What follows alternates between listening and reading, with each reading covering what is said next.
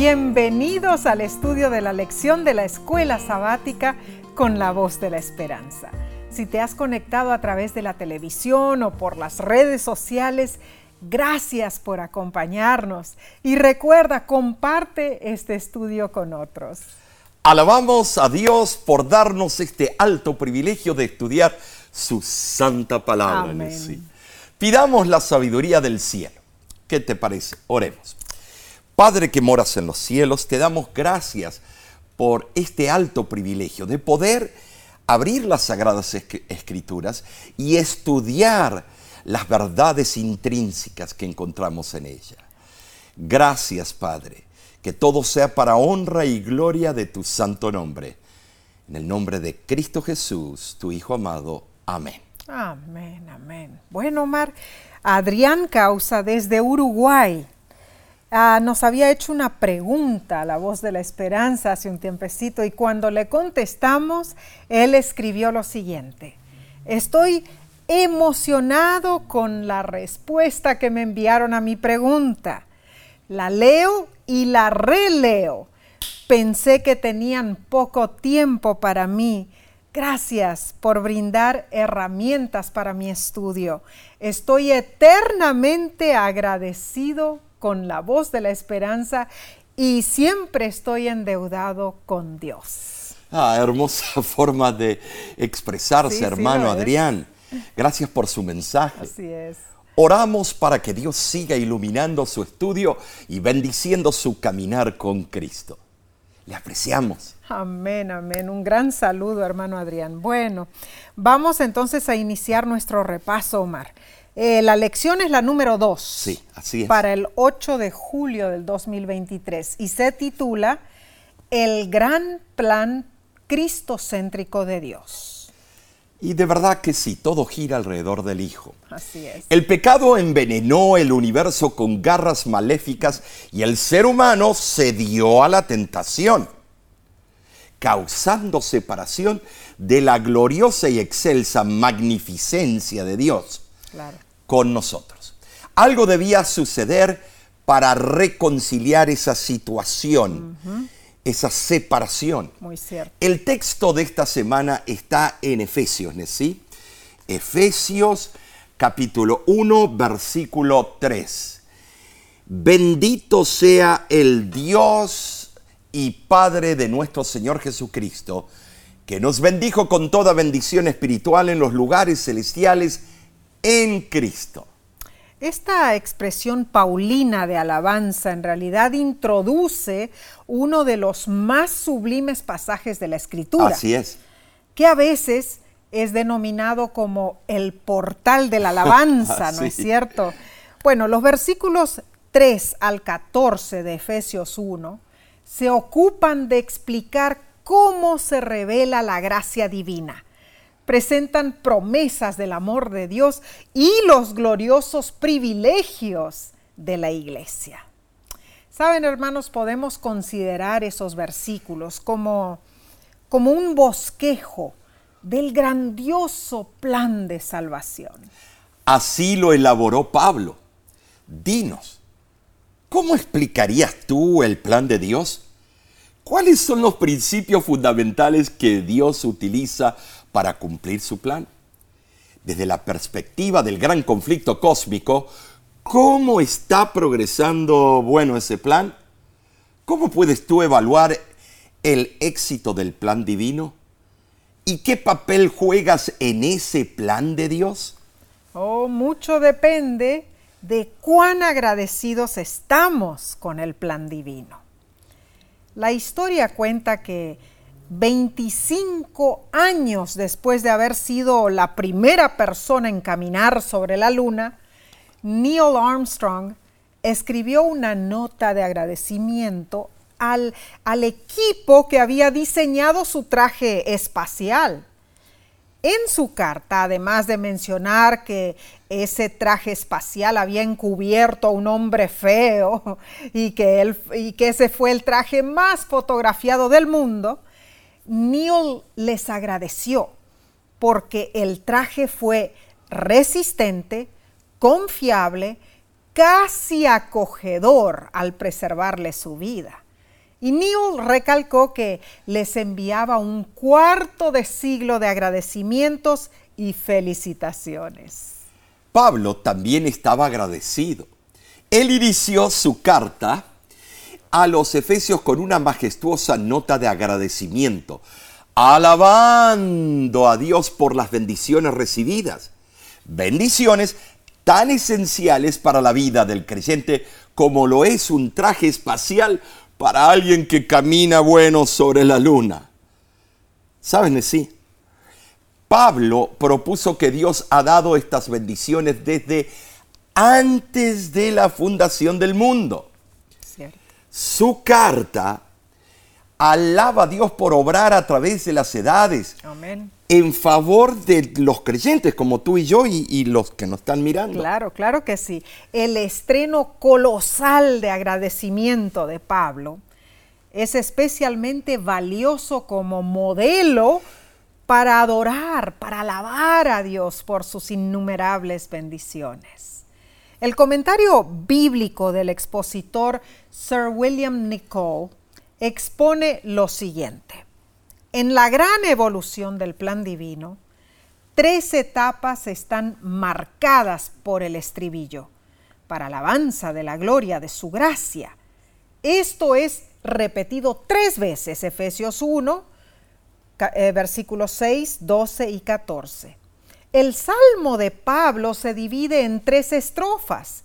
Él canta la gloria del amor redentor en sus designios pasados, sus dádivas presentes y su fruición futura. Fantástico. El párrafo en una sola oración gira sobre un solo hilo dorado. Es una pieza musical, una especie de fuga en la que de eternidad en eternidad el consejo del amor es seguido por el pensamiento audaz y exultante de Pablo.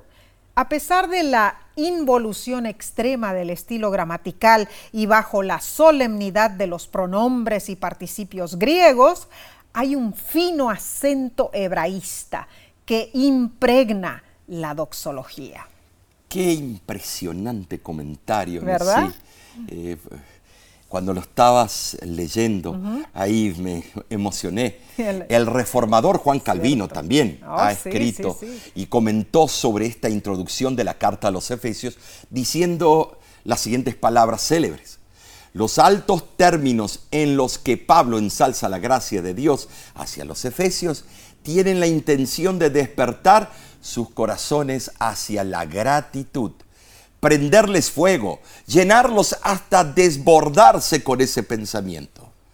Aquellos que perciben en sí mismos descubrimientos de la bondad divina tan plena y absolutamente perfecta y que hacen de ellos el tema de su meditación sincera, nunca abrazarán nuevas doctrinas donde la gracia que sienten tan poderosamente es arrojada a la sombra. Oh. Tremendo pensamiento de este reformador. La ¿eh? verdad, muy profundo.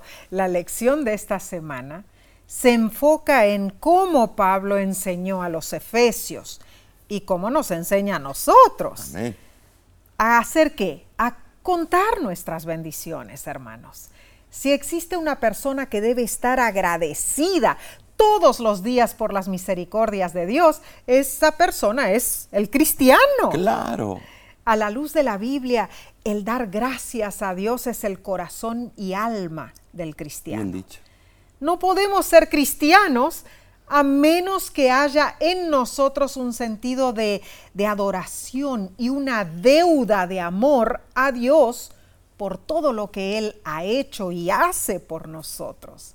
Aprenderemos verdades valiosas con esta lección. Analicemos entonces la parte del ah, domingo 2 de julio, titulado, ah, titulada, perdón, Elegidos y aceptados en Cristo. Un agradecimiento normalmente incluye una descripción de los regalos Mm. o favores recibidos. Claro. Pablo hizo una larga lista en Efesios capítulo 1, versículo 3 al 14, describiendo las bendiciones del Evangelio. Claro. claramente alabó a Dios por habernos bendecido con toda bendición espiritual en Cristo.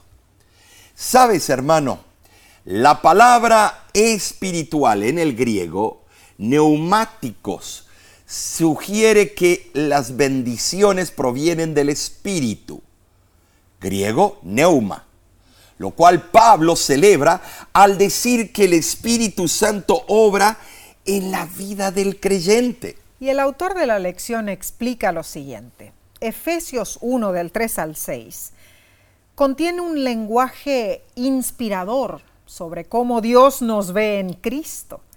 Antes de la creación del mundo, Dios nos escogió en Cristo y determinó que debemos ser santos y sin mancha en su presencia, hijos e hijas atesorados en virtud por la creación y la redención en Cristo.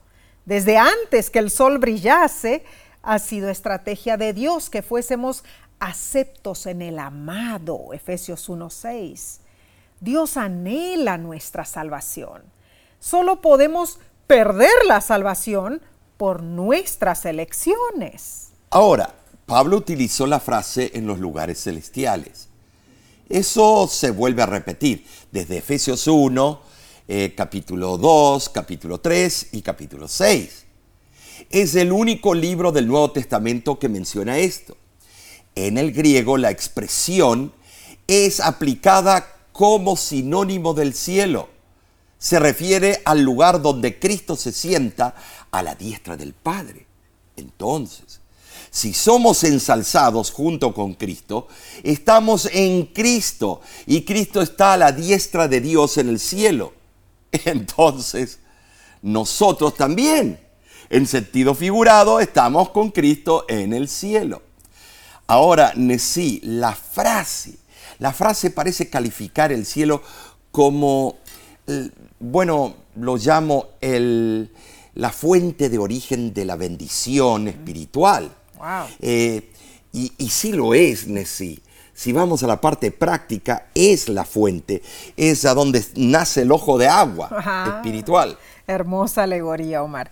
Nosotros, creyentes en Cristo, tenemos acceso a los lugares celestiales ahora. Mm. Se nos ofrecen bendiciones espirituales, hermanos, a través de Cristo ahora. Pero notemos esto. Los lugares celestiales son para nosotros un sitio de bendición, pero aún son el lugar de conflicto donde los poderes malignos disputan el señorío de Cristo. Mm, es cierto. Esto lo vemos en Efesios 3.10 y Efesios 6.12. Eh, tienes razón. Ahora, eh, ¿qué te parece decir? Si leemos Efesios 1.4. A ver. Dice así, según nos escogió en Él antes de la fundación del mundo, para que fuésemos santos y sin mancha delante de Él. Esto es bravo en sí. Antes que nosotros lleguemos a existir, nos escogió. Este versículo y los que le siguen son utilizados en ocasiones como una evidencia que favorece la doctrina de que algunos son elegidos para salvación y otros para perdición que nada se puede hacer para alterar el resultado final. Mm. Entre ellos era Calvino y sus seguidores. Eh, después él fue evolucionando. Mm. Es cierto que aquí se refiere a la predestinación o designación de ciertos elegidos desde antes de la fundación del mundo para ser adoptados como hijos de Dios. Pero nada dice respecto a personas elegidas para perdiciones. Y no puede uno decir que antes de la fundación del mundo ya se eligió a alguien para la perdición. Entonces Dios planeó la caída de Adán y Eva. No, ah. no podemos llegar a ese punto. Interesantísimo ese punto, Omar. Eh, entendemos entonces, hermanos, que cuando se trazó el plan de salvación antes de la fundación del mundo, se decidió que los que se ajustaran a las condiciones de dicho plan serían considerados hijos de Dios. Saben, sí, el plan de salvación fue ideado desde el momento que Lucifer trajo la primera semilla de disensión. Por eso Pablo habla de esta manera. Ah, claro, claro. Bueno, es que Dios desea que todos aceptemos su plan salvífico, amén. hermanos. Y leo del libro Recibiréis poder, página 43 dice, en virtud de la gracia de Cristo y de la obra del Espíritu Santo, por fe debemos creer que somos elegidos por Dios para la salvación. Alabemos y glorifiquemos al Señor por tan maravillosa manifestación de su inmerecido favor. Es el amor de Dios lo que nos lleva a Cristo para ser recibidos en su gracia y presentados a su Padre. Entonces, en virtud de la obra del Espíritu Santo, se renueva la divina relación entre Dios y el pecador. Amén y amén. Qué hermoso. Debemos alegrarnos con un mensaje tal. eh, Precioso, la verdad. Tener una euforia eh, con la alegría de todo lo que hizo Cristo por nosotros. La vida espiritual del cristiano se centra en Cristo Amén. y eso constituye la esfera de su elección. Claro. El que se acerca a Cristo es elegido para salvación, así como quien se une a un coro es elegido para cantar. Ah, no hay una elección autoritaria. El designio de Dios es salvar a los que por fe en sí aceptan a Cristo como su redentor. Amén. El plan de salvación fue trazado en la eternidad pasada. En ese momento Dios se propuso salvar a quienes aceptaran su plan. ¿Y cuál es el propósito de ese plan salvífico? Bueno, Restaurar la imagen divina es. en el hombre, Claro. unificar, ¿no es cierto?, a todos en Cristo. Es interesante el comentario bíblico de Charles Spurgeon sobre Efesios 1.4 que dice, este es el comienzo de Hmm. toda bendición, el amor inmenso de Dios. Es la fuente de la cual fluye el agua viva. No existiría ningún flujo de bendición si no hubiera sido por esta primera elección por parte de Dios. Esta es la bendición de la santidad. Somos elegidos para ser santos. ¿A qué extremo más noble podríamos haber sido elegidos? ¿No es este el deseo más encumbrado de nuestro corazón? ¿Ser santos sin culpa ante Dios? el versículo dice para que fuésemos santos. La palabra en el griego es amomos. Ok. sin mancha, sin culpa. En la Biblia Septuaginta, amomos, se traduce de la palabra hebrea tamim, intacto, sin mancha. La palabra tamim era utilizada en el contexto del sistema de sacrificios para describir a los animales que debían ser presentados sin defecto. Levíticos 1.3. Ok, entonces la palabra amomos o amomos, amomos, ¿será, no? Amomos. es utilizada en el Nuevo Testamento para describir el perfecto sacrificio de Cristo. El plan de Dios es que seamos amomos, santos, sin mancha. Qué precioso. Tremendos y maravillosos conceptos en verdad. Bien, seguiremos con este hermoso e interesante estudio en unos segundos. Volvemos enseguida.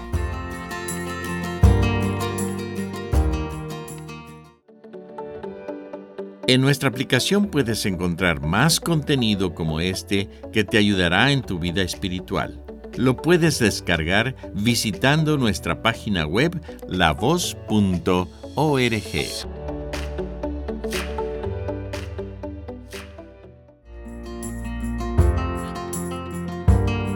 Estamos siendo divinamente es, instruidos. Ay, qué precioso. Qué hermoso, ¿no es gracias, gracias a Dios. Y gracias a ti por acompañarnos. Bien, pasemos a la lección del lunes 3 de julio titulada Redención costosa, perdón generoso. El pecado había dominado a los efesios. Pablo los describe en su existencia anterior como muertos vivientes o zombies, literalmente muertos en vuestros delitos y pecados en los cuales anduvisteis. Wow. Efesios capítulo 2, versículo 1 al 2. Tremendo. O sea, los efesios habían vivido como zombies andando como Satanás les ordenaba. Wow. ¿Sabes? Eso es ser esclavizados al pecado. No eran capaces de liberarse. necesitaban rescate y eran a veces tercos, no, no querían aceptar que necesitaban rescate. Qué horror, que eran zombies. Pero Dios los redimió por su gracia. Y Pablo celebra dos nuevas bendiciones de la gracia de Dios en la vida del creyente, la redención y el perdón. Leamos Efesios capítulo 1, versículos 7 al 8, que dice, en quien tenemos redención por su sangre, el perdón de pecados según las riquezas de su gracia, que hizo sobreabundar para con nosotros en toda sabiduría e inteligencia. Sabes, a veces he asistido a iglesias de diferentes denominaciones que parece que la membresía son eh, porque no hay expresión, no hay vivencia, no hay nada. Ay, no, no puede ser eso. Nosotros somos cristianos vivos, llenos de energía. Así debemos ser. La palabra griega traducida aquí como redención es apolutrosis, usada originalmente para comprar la libertad de un esclavo.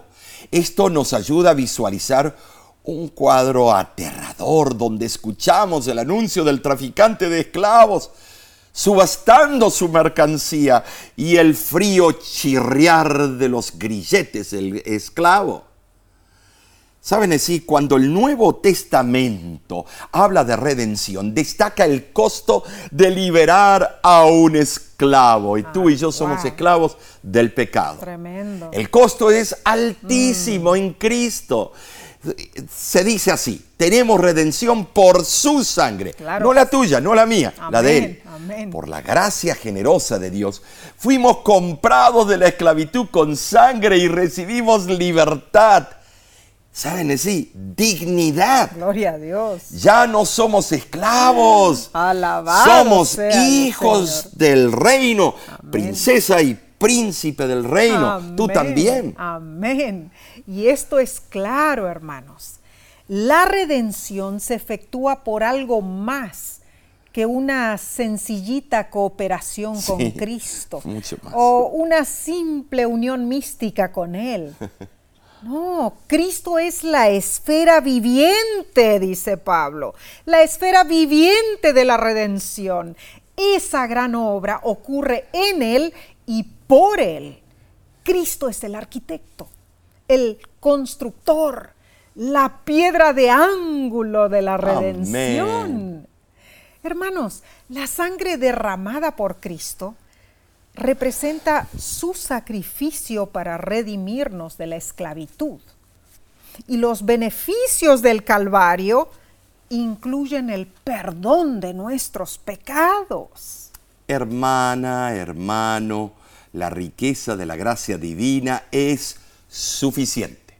¿Sabes? Colosenses capítulo 1, versículos 13 y 14 dice, el cual nos ha librado de la potestad de las tinieblas y trasladado el, al reino de su amado Hijo, en quien tenemos redención por su sangre, el perdón de pecados. Pablo usó el verbo en el griego ruomai para responder a su angustioso clamor. ¿Quién me librará de este cuerpo de muerte? Respuesta, el libertador que vendrá de Sión. Romanos 11, 26. Oh, qué preciosas palabras, porque se habla del rescatador. Esto es extraordinario, hermanos. El vencedor divino ha rescatado a sus santos del reino donde preside el príncipe maléfico, el tirano implacable ya no estamos sujetos a su autoridad usurpada. Somos hijos de Dios. Por su gracia somos trasladados de la autoridad del príncipe de las tinieblas al reino de la luz. Cristo es quien por su muerte expiatoria nos da la redención. Los redimidos por Cristo somos sus joyas su tesoro precioso y especial. Ay, amén. Cristo Jesús dio su sangre en la cruz del Calvario para que tengamos vida eterna. ¿Saben? Sí, esta gracia es digna de estar constantemente en nuestra mente y nuestro corazón. Claro que sí. Claro. Ahora, quizá debemos mencionar que Efesios 1.7 en el Codex Alejandrinus y en la versión copta, en lugar de usar la frase su gracia, está eh, en el griego es tescharistos, auto. Usan la frase su bondad. Mm.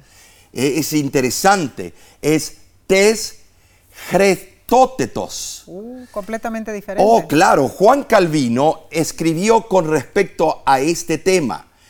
Qué deseable es que los hombres estuvieran profundamente impresionados con las riquezas de esa gracia. Ya no se encontraría ningún lugar para supuestas satisfacciones o para esas pequeñeces por las cuales el mundo imagina en vano que puede redimirse como si la sangre de Cristo, sin el apoyo de una ayuda adicional, perdiese toda su eficacia. Wow, tremendas esas palabras, Omar. Eh, también el predicador Charles Spurgeon expuso lo siguiente en su comentario bíblico. Él dijo, no hay fin a la bendición que Dios da a sus elegidos. Él siempre nos bendice con bendición sobre bendición, con gracia sobre gracia, y luego habrá gloria para coronarlo todo. Bendito sea su santo nombre para siempre, jamás. Qué lindo. Qué tremendo. Gloria a Dios, Nessie. Amén. Y en cuanto al perdón, el comentario de Albert Barnes dice, no debemos suponer que este es todo el beneficio, que esto es todo lo que constituye la redención. Es lo principal, quizá lo más importante, pero también obtenemos la esperanza del cielo, la influencia del Espíritu Santo, la gracia para guiarnos y la paz en la muerte y muchos beneficios más. Aún así, el perdón es prominente e importante, pues el apóstol lo mencionó como si fuera todo. Qué maravillosa forma de explicarlo. Bueno, el título de este día es certero. La redención es altamente costosa y el perdón de Dios es espléndidamente generoso. Y Pablo enfatiza las bendiciones en Cristo. Qué hermoso. ¿Cierto? En serio. Somos elegidos y aceptados por claro Dios. Que sí. Somos suyos y Él es nuestro. Oh, amén. Dios nos valora, nos considera como su herencia y nosotros lo valoramos a Él, lo consideramos como nuestra herencia. En Cristo somos perdonados y redimidos. En Cristo recibimos el plan supremo de salvación. En Cristo tenemos la única oportunidad de unidad y armonía. En Cristo vivimos gozosos. Gracias a Cristo, hermanos, recibimos de Dios el sello y el anticipo de la salvación eterna. Bien, estos pensamientos son increíbles. Pasemos a la lección del martes 4 de julio titulada El gran plan cristocéntrico de Dios. ¿Cuál es ese plan? Bueno, leamos Efesios capítulo 1, versículos 9 y 10. Y dice así, dándonos a conocer el misterio de su voluntad, según su beneplácito, el cual se había propuesto en sí mismo de reunir todas las cosas en Cristo en la dispensación del cumplimiento de los tiempos, así las que están en los cielos como las que están en la tierra Sabes, el plan cristocéntrico de Dios es reunir todas las cosas en Cristo. Había llegado el momento preciso de revelar el misterio de la voluntad divina. Claro, María. Claro. el universo, lógicamente, había estado por mucho tiempo, por milenios, preparándose para esa hora, ¿no es cierto? El apóstol Pablo eh, fue el responsable de dar a conocer ese secreto el que había estado, como dice Colosenses 1.26, había estado oculto desde los siglos y edades. Ahora entendamos esto. La entrada del pecado en el mundo no confundió a Dios, ni hizo que él de mala gana inventara la sublime obra de redención. Hermanos, Dios no necesitó ser obligado a hacer su voluntad por circunstancias despóticas. Dios hizo y hace con agrado su obra. Es, es agradable para, para Él en favor de la humanidad. Amén. Hermanos, la idea que presenta a Dios como un ser renuente, reacio a las súplicas humanas, reluctante, eh, estimados a, a, perdonar o a auxiliar a sus criaturas, hermanos, no es correcta ni reverente. Más bien esa idea es el preámbulo para buscar mediadores, sustitutos como las imágenes que se introdujeron en el segundo concilio de Nicea y los santos introducidos en el cristianismo. Estimados, eso es pecado. El propósito divino es restablecer la unidad perdida en el universo. Y cuando llegó el momento exacto, el misterio fue revelado en Cristo Jesús. Innegablemente así fue. Hay cosas que solo pueden ser hechas en determinado momento, porque Dios nunca obliga a nadie. Y esto, Omar, ja.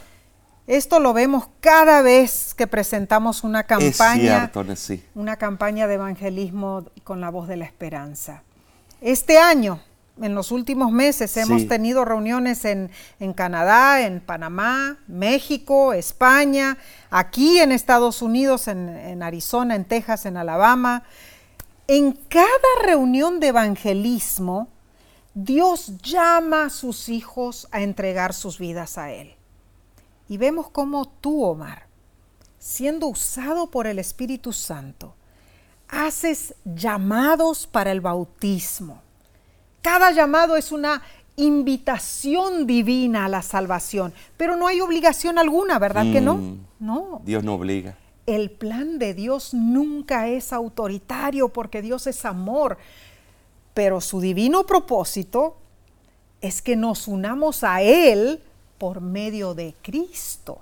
Amén, sí. Mm. Pero eh, he visto que cada vez que el tiempo del fin se está acercando, veo más un espíritu reacio, cierto. más frialdad a los llamados. Muy cierto. No sé, algo está pasando con la humanidad. Y de igual manera, ¿Será Dios... que el espíritu de Dios se está retirando, como dice en Apocalipsis capítulo Puede 7? Ser, pero de igual manera Dios no obliga a nadie. No obliga a nadie. Uh -uh. Entendemos claramente que Dios con amor reveló su plan y ese plan se cumplirá ah, sí. al pie de la letra. Muy cierto. El gran plan cristocéntrico de Dios conduce a la culminación final, mm. cuando se alcanzará la unidad universal. Oh, sí. En ese momento ya no habrá llamados al arrepentimiento, porque cada persona ya estará unida a Cristo o unida al enemigo. Uh, esto es serio. Y Pablo util utiliza tres rubros para identificar el plan de Dios. Sí. Número uno es misterio de su voluntad. Uh -huh. Número dos es su propósito. Y número tres es para el cumplimiento de los tiempos. Nuevamente, hermano, hermana, ¿cuál es el plan supremo de Dios? Unir todas las cosas en Cristo. Bueno, sí, el término que Pablo usa para describir ese plan es pintoresco. A ver. Anakefalaiosatai. Wow. Estimados, eh, significa encabezar, encabezar, resumir o reunir bajo una sola cabeza. Ah, ahí está. El autor de la lección lo explica de la siguiente manera.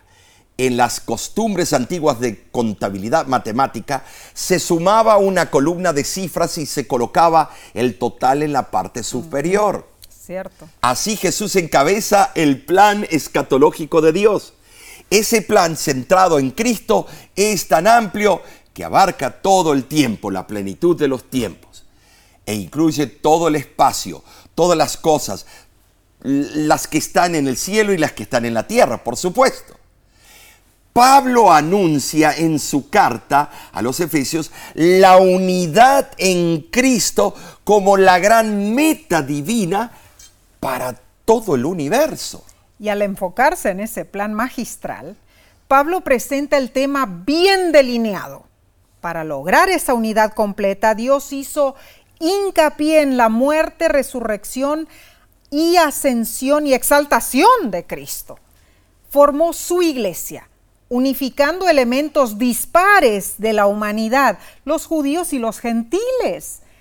De esa manera, la iglesia unida demuestra que el plan de Dios está en marcha, que el gobierno terrenal divisivo de Satanás terminará. Pablo cierra su carta con un apasionado llamado a la unidad, exhortando a evitar conductas dañinas. ¿Saben? Sí. También Pablo invita a los hermanos en la fe a ser sol solidarios y concluye con la imagen conmovedora de la iglesia como un ejército ah, unido, participando con vigor en la lucha por la paz. Wow. En el nombre de Cristo Jesús. Y esto me hace recordar algo, más. Era una vez una aldea al pie de una montaña y allí vivían un paralítico y un ciego.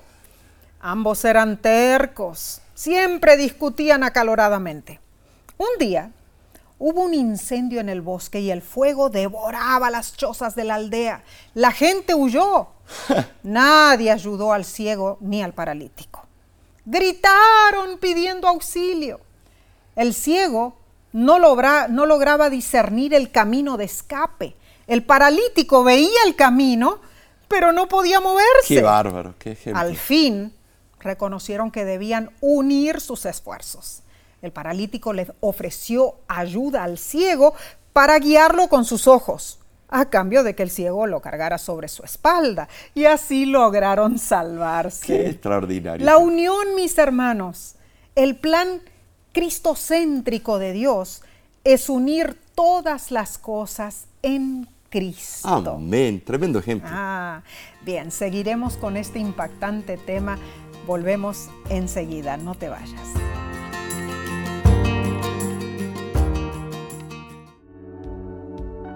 Con seguridad estás disfrutando este estudio de la escuela sabática. Te invitamos a buscarlo en formato de video por nuestro canal de YouTube. Lo puedes encontrar en youtube.com diagonal La Voz de la Esperanza.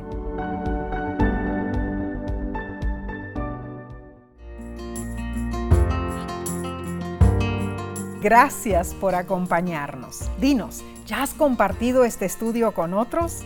hazlo si estás en las redes sociales. Bien, analicemos la parte del miércoles 5 de julio titulada Vivir para alabar su gloria. Los creyentes de Éfeso habían perdido su sentido de identidad como cristianos, perdieron su primer amor. Pablo buscó reforzar esa identidad los creyentes no son víctimas de decisiones fortuitas, ni de juegos arbitrarios de deidades o poderes astrales.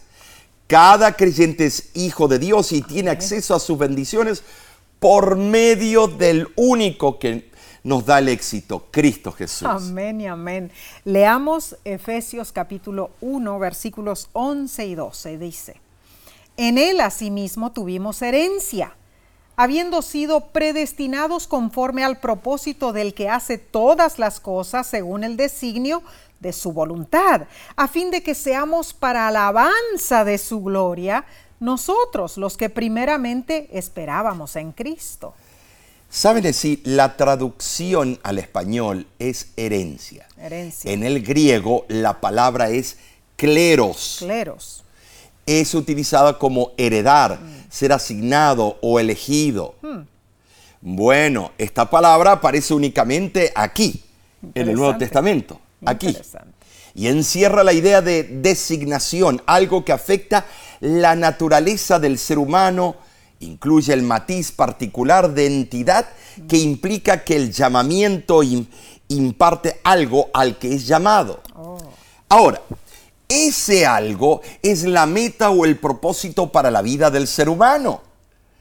Esta connotación del texto griego se destaca en la traducción tuvimos herencia. Cada creyente posee su herencia por medio de la promesa divina. La herencia es para el cristiano un derecho adquirido por medio de la adopción. Esta herencia es en Cristo. Él la compró por medio de su sangre. Te pregunto, hermano, hermana, ¿alguna vez has recibido una herencia como resultado del fallecimiento de alguien? Quizá un familiar te dejó una hacienda valiosa o una suma considerable de dinero. Desde el punto de vista de Pablo, en virtud de la muerte de Jesús, los cristianos hemos recibido una herencia de parte de Dios, Efesios 1.14, y nos hemos convertido en herencia para Dios, Efesios 1.18.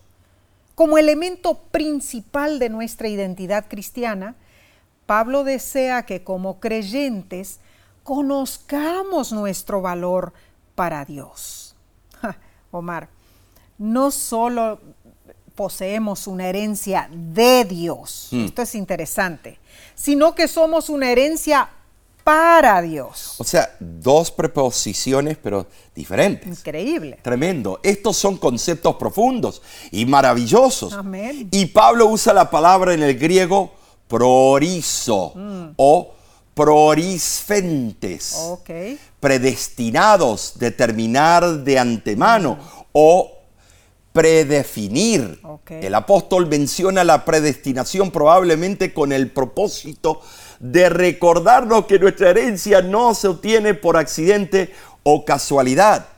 Nuestra herencia en sí está en armonía con el propósito que Dios predestinó desde el momento que Lucifer entró con maldad en el universo. Maravilloso, hermano, hermana, ¿sabes? El hecho de que Dios actúe de acuerdo a su voluntad y no de acuerdo a la del hombre, nos proporciona seguridad.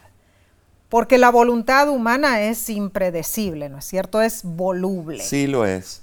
Los hombres desafían, cuestionan los actos de Dios, hasta atreverse a atribuirle la misma mutabilidad, eh, mutabilidad propia del género humano. Ay, ay, ay. Los hombres se olvidan que cada acto divino está respaldado por la perfección y el amor infinito de Dios. Hermanos, el Altísimo nunca actúa bajo presión ni necesidad. Dios posee sabiduría y amor infinitos y voluntad soberana. Para los judíos cristianos de Éfeso, la herencia tenía una importancia especial, porque a través de sus padres, ellos fueron los que primero participaron de la herencia, esperando al Mesías desde el tiempo de Abraham.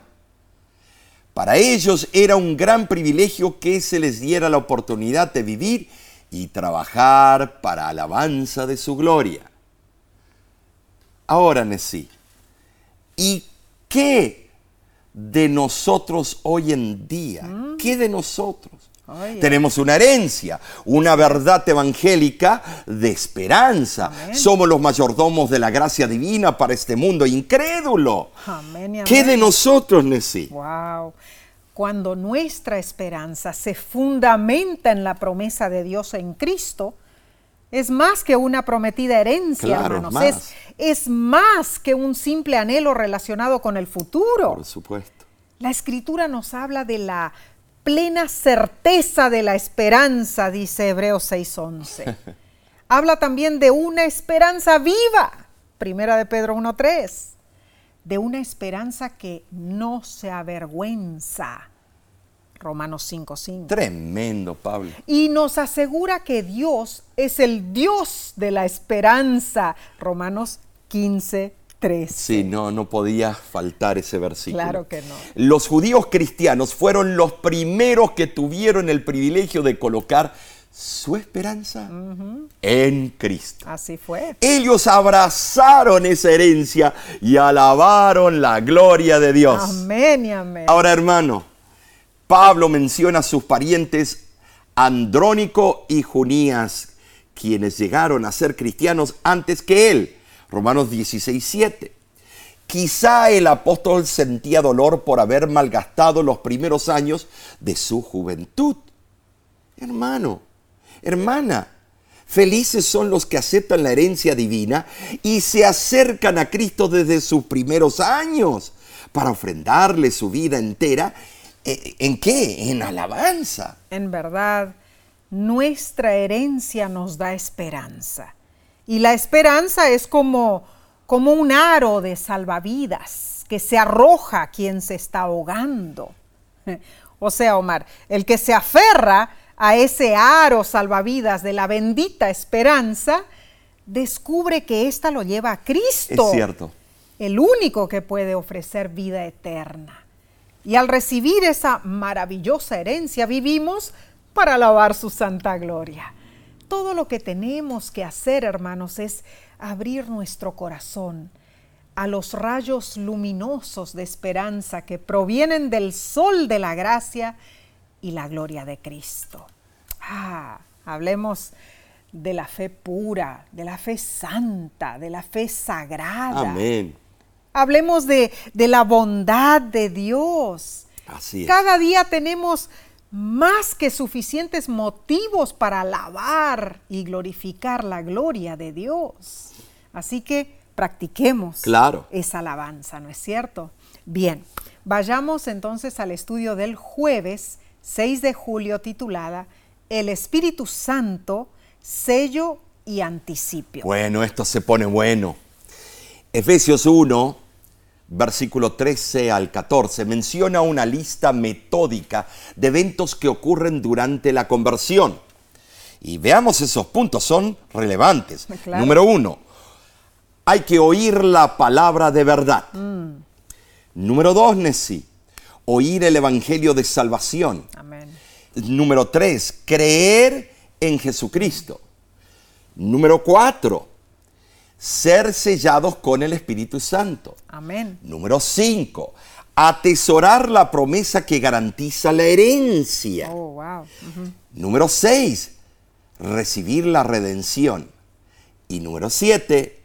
Alabar la gloria de Dios. Wow, bueno, esos puntos son tremendos y claritos, ¿no? Claro. Entonces, la transformación se produce en forma muy ordenada. Claro. Primeramente, Sistemática. Claro, primeramente en esa lista está el oír, luego el creer y finalmente el sellamiento indeleble. La palabra de verdad de Efesios 1:13 es el evangelio que es poder de Dios para salvación. Romanos 1:16. Tremendo, tremendo. Se nos insta, hermanos, a recibir esta palabra con humildad y fe. ¿Por qué? Porque es el medio para obtener la vida eterna. Existen diferentes teorías filosóficas acerca de, de la naturaleza de la verdad, pero la Biblia la concibe como estrechamente vinculada con la salvación. La palabra de verdad es más que una simple colección de afirmaciones, pues debe guiarnos a aquel que es el camino, la verdad y la vida. Juan 14, 6. Ahora, para recibir la palabra de verdad, se necesita la influencia del Espíritu Santo. Esto lo damos por sentado, ¿no es cierto? La palabra como la semilla que cae en la tierra estéril no transforma a menos que esté acompañada del poder del Espíritu Santo. La Biblia revela que el Espíritu Santo fue prometido desde los días del Antiguo Testamento, Isaías 32, 15, Ezequiel 36, 26 y Joel 2, 28.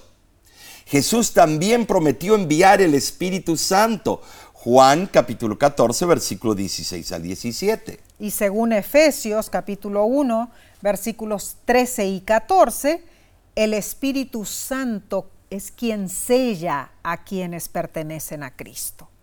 Los que somos sellados recibimos la insignia que nos identifica como hijos de Dios. O sea, Omar, el sello se coloca cuando decidimos de corazón servir a Cristo, ¿no es cierto?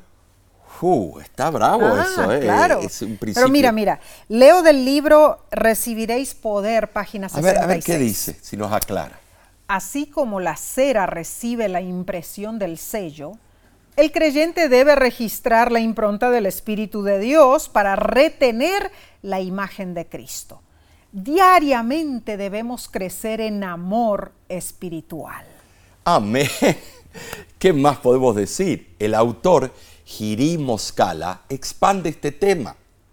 En un artículo que escribió en el 2017 dijo, Pablo afirma claramente que el Espíritu Santo sella, esfraguizo al creyente en Cristo para el día de la redención en el momento en que la persona da su vida a Jesús y cree en Él. Maravillosa verdad que nos libera y nos tranquiliza. La segunda alusión que Pablo hace es que el Espíritu Santo es nuestra garantía. Así es. Él garantiza nuestra herencia. La palabra traducida como garantía a Rabón es una palabra prestada del hebreo que se usaba ampliamente en el griego koiné del Nuevo Testamento.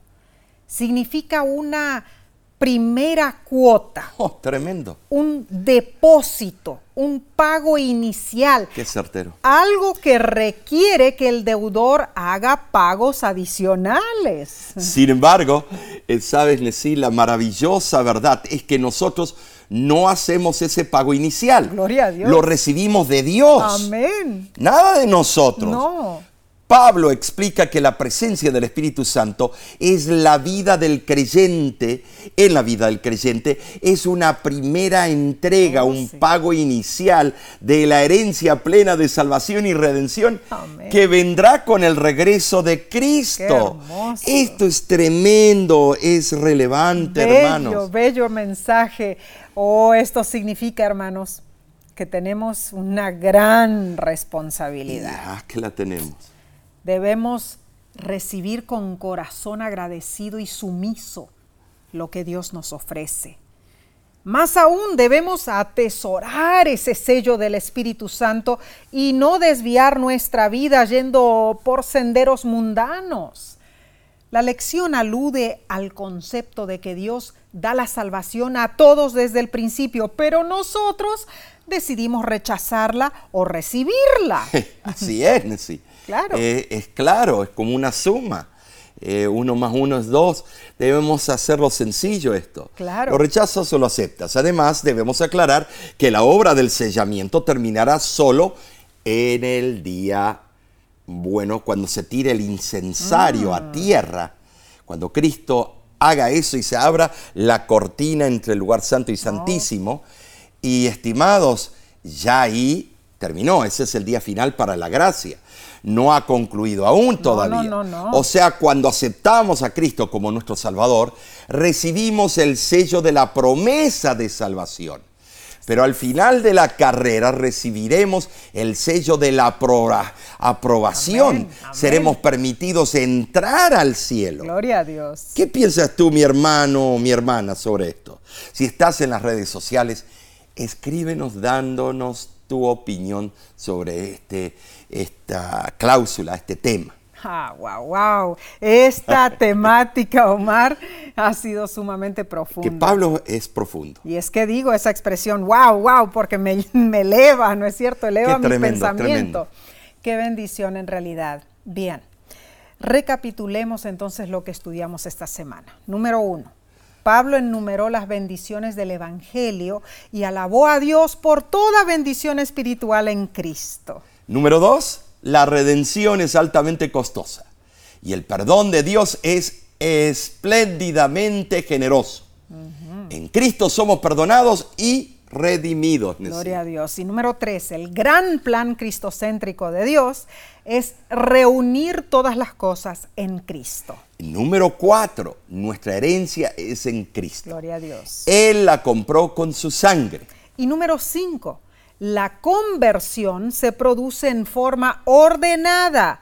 Creemos, somos eh, sellados co- con el Espíritu Santo y luego también entonces recibimos la bendición de la salvación. Pero también ¿cierto? nos hemos olvidado la palabra, debemos oír. Oír. Oír, la voz del. Espíritu. Oír. Oír y creer. Oír y creer. Amén, amén. Entonces, afirmamos que Pablo fue misionero, evangelista, pastor, maestro extraordinario, predicador elocuente, plantador de iglesias, estratega y visionario. Sin embargo, Pablo amó profundamente a Cristo y lo reveló en sus escritos. Así fue. Entonces, La semana que viene, ¿qué va a haber? La semana que viene cubriremos otro tema fascinante de la carta a los Efesios.